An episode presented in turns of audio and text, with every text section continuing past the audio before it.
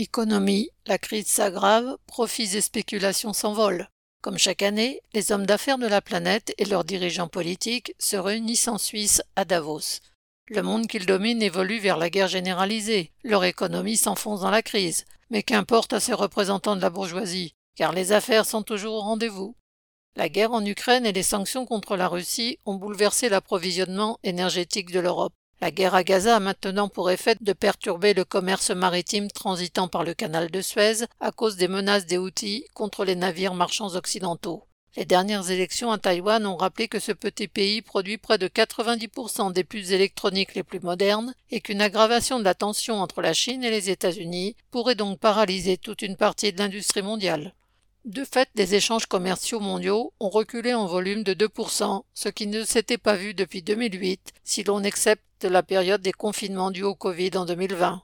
En Europe, la production industrielle a reculé de 7%. Celle de l'acier a même atteint ses plus bas niveaux depuis les années 1990. En France, les derniers chiffres de la Banque de France montrent que, même en ne considérant que les PME et les grands groupes, le nombre de défaillances d'entreprises a augmenté de 60%, atteignant un niveau supérieur de 30% à ce qu'il était en 2019 avant la pandémie.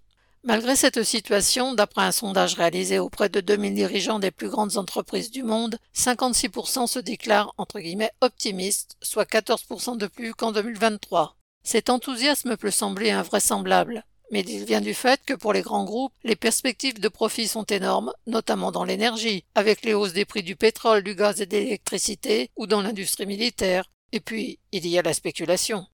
Le 11 janvier, l'organisme contrôlant les activités boursières aux États-Unis a autorisé l'introduction du Bitcoin à Wall Street. Cette crypto-monnaie fut créée par des informaticiens pour inventer un moyen d'échange n'utilisant aucune monnaie officielle et échappant au contrôle des grandes banques centrales.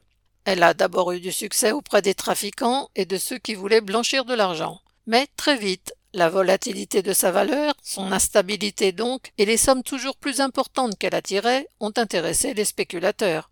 Aujourd'hui, les fonds d'investissement comme BlackRock ou les banques comme Goldman Sachs considèrent que le Bitcoin est devenu un marché important. Avec cette dernière décision de Wall Street, des sommes astronomiques vont être investies sur le Bitcoin, qui n'auront aucune utilité sociale, ne créeront aucun emploi, mais qui, comme dans un casino, vont certainement rapporter énormément à certains. Mais il se pourrait très bien aussi que du jour au lendemain, ces sommes partent en fumée, et que par contagion, cela entraîne un krach financier mondial. Le PDG de la plus grande banque du monde, JP Morgan, déclarait il y a un mois que, entre guillemets, la seule vraie utilité du Bitcoin était de profiter aux criminels, aux trafiquants de drogue et pour le blanchiment, la fraude fiscale.